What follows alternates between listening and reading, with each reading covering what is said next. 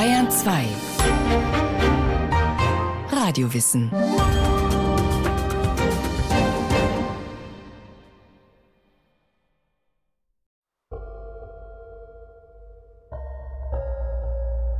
So, dann schauen wir mal hier. Ich noch was sehen. Also, das sind Schwämme. Und zwar wahrscheinlich, so wie sie sich angreifen, Typenmaterial. Boah, die stinken noch. Boah. Eine nahezu formlose, gräulich-braune Masse. Und das soll ein Tier sein? Von wo? Zettel, Zettel. Golf von Mexiko. Nein, doch ein Meeresschwamm. Kein Süßwasserschwamm, ein Meeresschwamm. Und zwar rot heißt Typenmaterial, heißt, das ist eine neue Art, die man vorher noch nicht kannte, drum rot. Ein Schwamm also, ein Wassertier. Auch wenn sich dieser Eindruck nicht gerade aufdrängt. Gerhard Hasbrunner, Direktor der Zoologischen Staatssammlung München, schält den unscheinbaren Klumpen vorsichtig aus seiner Transportverpackung. Ja, ja, die stinken noch ordentlich. Die wurden nur rausgenommen und trocknen gelassen. Die Kerden jetzt ausgepackt, komplett getrocknet. Das hat den Vorteil, kann man auch noch nach Jahrzehnten DNA-Studien machen, weil da noch Zellmaterial dran ist. Und gerade auf Zellmaterial hat es Gerhard Hasbrunner abgesehen. In der genetischen Datenbank der Zoologischen Staatssammlung lagern schon Proben von über 8000 verschiedenen Schwammarten. Die Gesamtzahl der weltweit existierenden Arten schätzt der Zoologe auf das Doppelte.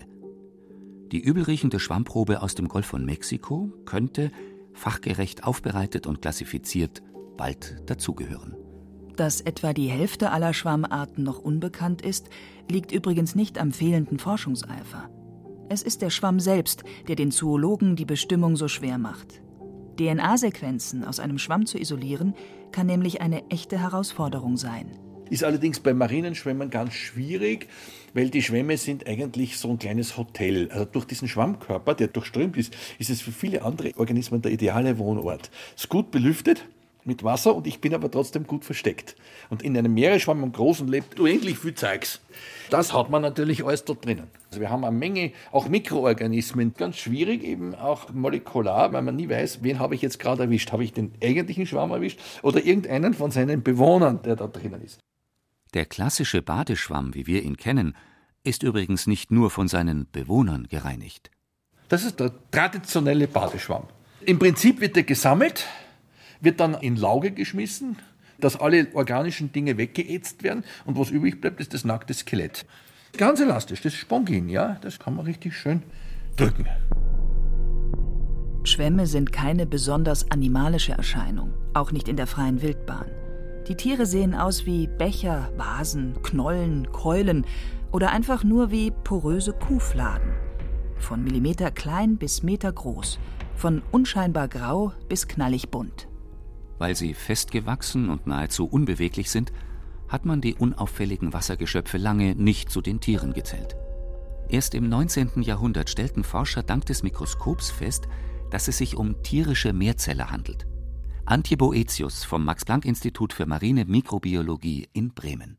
Die ersten Beschreibungen von Schwämmen sind auch uralt. Also es gibt schon bei Aristoteles und Plato schon Erwähnungen von der Formvielfalt im Meer. Dann hat man die Schwämme, weil sie eben festsitzen eigentlich, eher den Pflanzen zugeordnet. Sie bewegen sich nicht so richtig, sie sind sehr bunt, sie sitzen da so. Und bis 1790 noch äh, haben Botaniker die Schwämme äh, als ein Teil des Pflanzenreichs oder haben sie auch Pflanzentiere genannt sogar.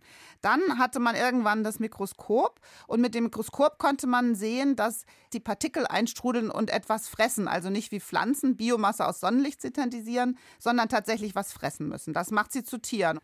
Porifera, so der wissenschaftliche Fachausdruck für den Tierstamm der Schwämme. Der Name kommt vom lateinischen porus für Pore. Der Schwamm ist also ein Porenträger. Porenträger leben in allen Meeren der Erde, einige wenige Arten auch im Süßwasser.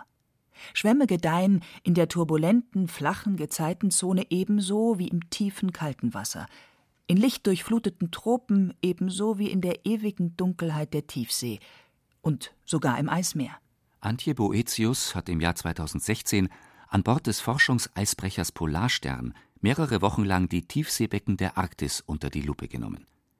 ausgerüstet mit modernen Tauchrobotern und ausgefeilter Kameratechnik.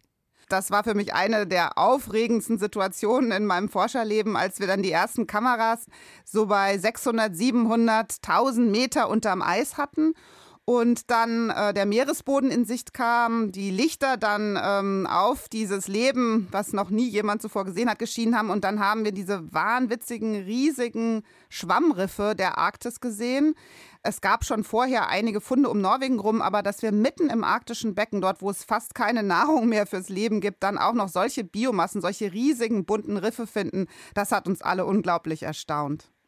Eigentlich hatte die Tiefseeforscherin in der eiskalten Unterwelt der zentralen Arktis eine eher dünne Besiedelung erwartet. Der erste Blick war, da mussten wir uns erstmal die Augen reiben, ähm, dass wir wirklich Kugeln über Kugeln gesehen haben. Stellen sich so metergroße Kugeln vor, eine über den anderen. Und ich habe mich sofort an so eine Sequenz aus Star Trek, aus äh, Raumschiff Enterprise erinnert gefühlt, wo die das Leben auf einem fremden Planeten, was aus Silikat besteht, namens Horta entdecken. das sah irgendwie genauso aus, so kugeliges Leben. Die kugeligen Tiefseeorganismen aus der Arktis geben den Meeresbiologen Rätsel über Rätsel auf. Ja, da sind wir jetzt ordentlich am Forschen, denn wir waren ja die Ersten, die da überhaupt mal hingeschaut haben. Das heißt also, es gibt wirklich kein Vorwissen zu dieser Frage, von was leben die metergroßen Tiefseeschwämme der Arktis. Kommt da was mit den Strömen unterm Eis an Nahrung herbei?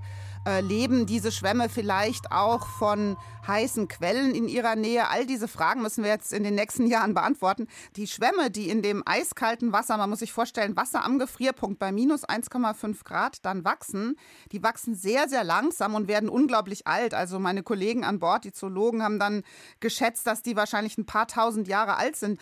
Da sind noch viele Sachen, die wir jetzt genauer anschauen müssen. Schwämme sind in der Regel fest verwachsen mit ihrem Untergrund. Sie hocken ihr Leben lang am selben Fleck. Zoologen sprechen von sessiler Lebensweise. Da die Wassertiere nicht aktiv nach Nahrung suchen können, sind sie darauf angewiesen, dass die Nahrung zu ihnen kommt, und sie haben dafür unterschiedliche Strategien entwickelt. In den gemäßigten Breiten und in den kühleren Meeren sind die meisten Schwämme sogenannte Filtrierer. Sie filtern das sie umströmende Wasser. Winzige Nahrungspartikel, wie zum Beispiel Bakterien, werden mit dem Wasser eingestrudelt und gefressen. Doch wie gelingt es den Tieren, den nötigen Wasserstrom zu erzeugen? Sie haben ja kein Gehirn, keine Nervenzellen, keine Organe und auch keine Muskeln. Gerhard Hasbrunner. Die haben im Inneren kleine Kammern, mikroskopisch kleine Kammern, die sind ausgekleidet von bewimperten Zellen und die Wimpern schlagen. Und das ist eigentlich der Motor. Und die ziehen im Prinzip durch den ganzen Schwamm das Wasser nach. Die Schwammhülle schaut hier zwar über sehr fest aus, ist aber eigentlich sind ganz feine Poren, wo das Wasser rein kann. Also das ist einzigartig im Direkt. Das Wasser geht durch den ganzen Schwammkörper durch. Das haben wir ja nicht. Das geht nicht. Ja, unsere Haut blockt das Wasser ab. Die ist komplett von Wasser durchströmt. In warmen Gewässern haben die tropischen Schwämme eine etwas andere Strategie entwickelt. Ihre Hauptnahrungsquelle sind nicht aus dem Wasser herausgefilterte Partikel. Tropische Schwämme ernähren sich in erster Linie von den Stoffwechselprodukten ihrer Lebenspartner, der Bakterien, mit denen sie hochspezialisierte Überlebensgemeinschaften eingehen. Das Problem ist, im tropischen Riff ist im Wasser fast nichts drin. Darum ist es so schön klar, das Wasser. So, und damit die überleben, machen die im Prinzip ganz was ähnliches wie die Korallen. Sie legen sich Endosymbionten zu, einzellige Algen oder Cyanobakterien und machen mit denen eine Symbiose. Und die haben sie dann im vollen Licht und ganz groß und meistens auch schön bunt, aber die leben dann im Wesentlichen von ihren Symbionten und nicht so sehr vom Filtrieren. Schwämme gehören zu den ursprünglichsten Tieren auf diesem Planeten. Es gibt sie seit Hunderten von Millionen Jahren. Schwämme sind sozusagen ein evolutionäres Erfolgsmodell aus der Frühzeit der Erde, das bis heute überdauert hat. Ihren Bauplan haben sie nur geringfügig geändert, erklärt Gerd Wörheide. Er ist Professor am Department für Paläontologie und Geobiologie an der Ludwig-Maximilians-Universität München. Wir sprechen ja vom Stammbaum des Lebens. Ja, der Stammbaum hat verschiedene Äste. Man kann sich das dann so vorstellen, dass die Schwämme ganz unten am Stammbaum irgendwo abzweigen. Ja, also deren Ursprung geht 650, 700 Millionen Jahre zurück Und der Vorfahre der heutigen Schwämme, das kann eventuell, eventuell auch ein Modell sein für das ursprünglichste Tier. Ganz nah an der Basis. Schwämme sind also besonders nah an der Wurzel, aus der sich alle vielzelligen Tiere entwickelt haben. Auch das ist einer der Gründe, warum sie für die Wissenschaft so faszinierend sind, erklärt die Meeresbiologin Antje Boetius. Es sind vielleicht die ältesten und vielfältigsten Lebewesen und da drin steckt eben die Frage, die wir Biologen heute alle haben, wie funktioniert das, wenn so ein Tier eigentlich aus einzelnen Zellen besteht, kein echtes Gewebe hat, so wie wir das kennen von uns oder von anderen Tieren, sondern eigentlich Zellen, die in der Lage sind, auch einzeln lebensfähig zu sein, die zusammen äh, koordiniert Arbeitsteilung machen, aber all das ohne Nervensystem, ohne Muskeln, ohne Organe, all das kann der Schwamm. Der Schwamm ist also ein Lebewesen, das aus vielen eigenständigen Zellen besteht, die kaum Spezialisierungen aufweisen und trotzdem zusammen als ein Tier funktionieren. Mit diesem vergleichsweise simplen Bauplan steht der Schwamm an der Schwelle zwischen Einzeller und Vielzeller. Die einzelnen Zellen bilden nicht nur eine Kolonie, sondern sind erstaunlicherweise in der Lage zu kommunizieren, zu reagieren, sich gemeinsam zu verhalten. Wie solche Prozesse genau ablaufen könnten, untersucht auch Gerd Wörheide. Am Lehrstuhl für Paläontologie und Geobiologie in München hat der Professor etwas ganz Besonderes im Angebot: Meerwasseraquarien mit lebenden Schwämmen. Besonders, weil Schwämme in Gefangenschaft nur schwer zu halten sind. Die Wassertiere sind anspruchsvoll und gehen schnell ein. Doch ein kleiner, kugelrunder, weißlich-gelber Organismus fühlt sich in der Obhut des Geobiologen offenbar wohl und vermehrt sich so schnell, dass Gerd Wörheide sogar eine Babystube eingerichtet hat. Also den Schwamm, den wir züchten, Tetia wilhelma, der schnellste Schwamm der Welt, der sitzt nicht nur fest, sondern der bewegt sich. Und wir wissen auch, dass der sich zusammenzieht. Der ist rund und der macht solche zyklischen Kontraktionen durch. Die kann man auch gut dokumentieren in Zeitraffer. Wir wissen aber nicht, warum er das tut. Wir wissen auch nicht, wie er das tut. Der schnellste Schwamm der Welt bringt es tatsächlich auf bis zu vier Millimeter pro Stunde. Er rutscht sozusagen auf seinen mineralischen Nadeln durch das Aquarium. Ein Ausnahmetalent im Reich der ortsfesten Schwämme. Tetja Wilhelma zeigt ein Kontraktionsverhalten, ohne einen einzigen Muskel zu besitzen. Es muss also irgendeinen Stimulus geben und dieser Stimulus muss auch innerhalb des Schwammes transportiert werden, damit es zu einer koordinierten Kontraktion kommt. Da sind bestimmte Botenstoffe wahrscheinlich involviert, aber wir wissen noch nicht genau, wie das funktioniert. Aber irgendwie müssen die Zellen miteinander kommunizieren. Und da sie keine Nerven haben, muss das auf chemischer Basis ablaufen. Der kleine Laborschwamm ist übrigens auch noch für eine andere Grundsatzfrage interessant. Sie betrifft die Umweltbedingungen, unter denen das früheste tierische Leben entstanden ist. Was sind die Ansprüche von diesen Schwämmen an die Sauerstoffsättigung? zu der Zeit, wo Schwämme entstanden sind, vor 600, 700 Millionen Jahren, wissen wir, dass im Ozean andere Sauerstoffbedingungen geherrscht haben. Und die Frage ist, was war das Minimum Sauerstoff im Meerwasser, die tierisches Leben ermöglicht hat? Ab welchem Sauerstoffgehalt konnte überhaupt tierisches Leben existieren? Und sehr überraschenderweise verhält sich dieser Schwamm sehr normal bis auf wenige Prozent Sauerstoff. Der kann also fast anoxisch existieren. Bis genauer erforscht ist, wie der Schwamm kommuniziert und wie er mit so wenig Sauerstoff auskommt, darf der kleine, flauschig aussehende Organismus den Wissenschaftlern weiterhin Modell stehen. Doch zunächst ist Fütterungszeit. Gerd Wörheide gibt ein grünes Pulver ins Wasser. Was seine Schützlinge da wohl fressen? Das ist äh, unser Betriebsgeheimnis. Wir probieren verschiedene Sachen aus, sagen wir es mal so. Es gibt für Wissenschaftler noch andere Gründe, Schwämme intensiv unter die Lupe zu nehmen. Es geht um ihre bemerkenswerten Abwehrmechanismen. Da Schwämme nicht weglaufen können und außerdem nonstop Wasser durch ihren Körper pumpen, sind sie nicht nur Fressfeinden ausgesetzt, sondern auch einer Fülle von Eindringlingen. Um sich zu wehren, produzieren sie ein beeindruckendes Arsenal an chemischen Substanzen. Der Zoologe Gerhard Hasbrunner. Die Schwämme, so einfach sie jetzt vom Zellbau sind, so toll sind sie in der Biochemie. Das sind die absoluten Weltmeister in der Stereochemie. Also die bauen Substanzen, da sagt man, wow. das ist meistens giftig, dass er nicht gefressen wird. Es gibt nur ganz wenige Tiere, meistens Meeresschnecken, die überhaupt Schwämme fressen. Die meisten lassen das in Ruhe. Weil sonst wäre es ja ein schmackhafter großer Happen. Die Abwehrstoffe, die der Schwamm produziert, sind für die medizinische Forschung hochinteressant. Molekularbiologen wie Werner Müller vom Institut für Physiologische Chemie an der Universität Mainz untersuchen seit Jahrzehnten, welche der vielfältigen Substanzen für medizinische Anwendungen vielversprechend sind. Also man kann schon sehen, wenn man taucht und sich einen Schwamm anschaut und sieht, dass die Oberfläche relativ sauber ist, heißt es, dass dieser Schwamm ein System an Abwehrmechanismen entwickelt hat, um sich gegen die ablagernden äh, Partikel zu schützen, zum Beispiel durch Schleimproduktion. Also man kann schon sehen, wenn man einen Schwamm anschaut, ob er von der Oberfläche her sauber ist. Wenn er das ist, dann weiß man, aha, der hat Prinzipien entwickelt, um äh, sich gegen diesen Biofilm zu wehren. Jede Schwammart besitzt einen eigenen Überlebenscocktail, um sich gegen Erreger zur Wehr zu setzen. Eine individuelle chemische Keule zur Selbstverteidigung. Überraschenderweise sind das Substanzen, die auch für die Anwendung beim Menschen verheißungsvoll sind. Man kann nahezu jeden Stoffwechselprozess bei den Schwämmen wiederfinden, den wir von den Menschen erkennen.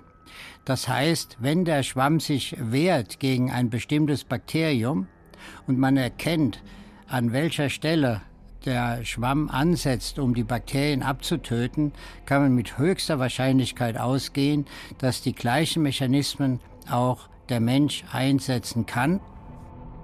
Das Interesse der Pharmazie ist längst geweckt. Im Fokus stehen komplex gebaute Biomoleküle, die in der Lage sind, Entzündungen zu hemmen oder sogar gegen Krebszellen zu wirken. Einige Medikamente, die auf Schwammsubstanzen basieren, sind bereits auf dem Markt. Einmal ist das sehr bekannte ähm, Antileukämiemittel, das Arac, von einem Schwamm isoliert worden. Es ist herausgekommen, dass es gegen Enzyme in äh, Tumorgewebe aktiv ist. Dann äh, ist es das bekannte ARA, das ebenfalls ein Enzym hemmt, diesmal ein Enzym von einem Virus. Diese beiden Substanzen sind im Handel weltweit. Eine Entwicklung, an der Werner Müller ganz entscheidend beteiligt war.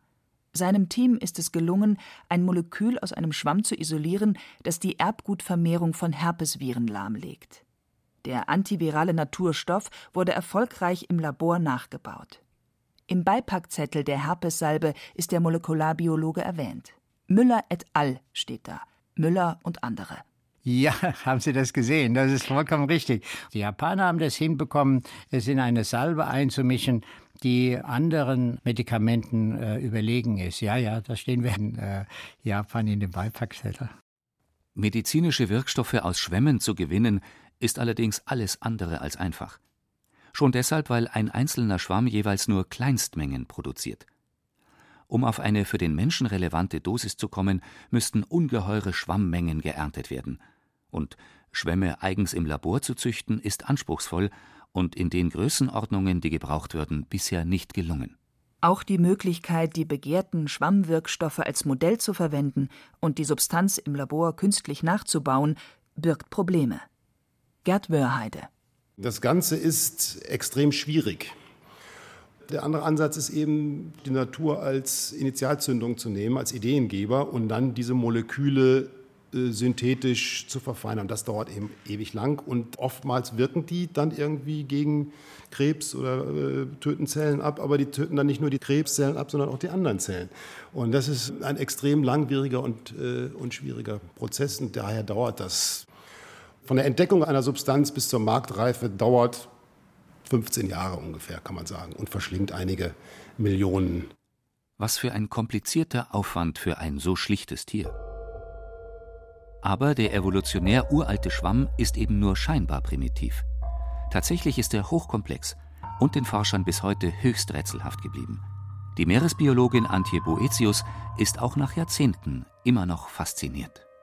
Schon als Student, als Student der Biologie fand ich das seltsam, von primitiv und nieder und hoch zu reden, wenn es um Evolution geht. Wir benutzen diese Worte und die kriegt man auch in der Schule beigebracht, aber die verbauen einem das freie Denken. Nur weil etwas aus vielen einzelnen Zellen besteht, muss das gar nicht primitiv sein. Nur weil etwas ein filigranes äh, Skelett und tolle Nervenstränge hat, muss es nicht besonders hoch oder schlau oder komplex sein. Also wir wissen, dass die Schwämme ein Erfolgsmodell der Natur sind, in dem Sinne, dass die über Jahrhunderte von Millionen Jahren die äh, Meere besiedelt haben. Und wir wissen, dass da wirkliche Geheimnisse des Lebens auf der Erde drin stecken. Für mich bedeutet es einfach, wir müssen da ins Meer schauen, wir müssen verstehen, wo sind die Schwammriffe und wir müssen auf diese Lebensräume schauen und die auch schützen.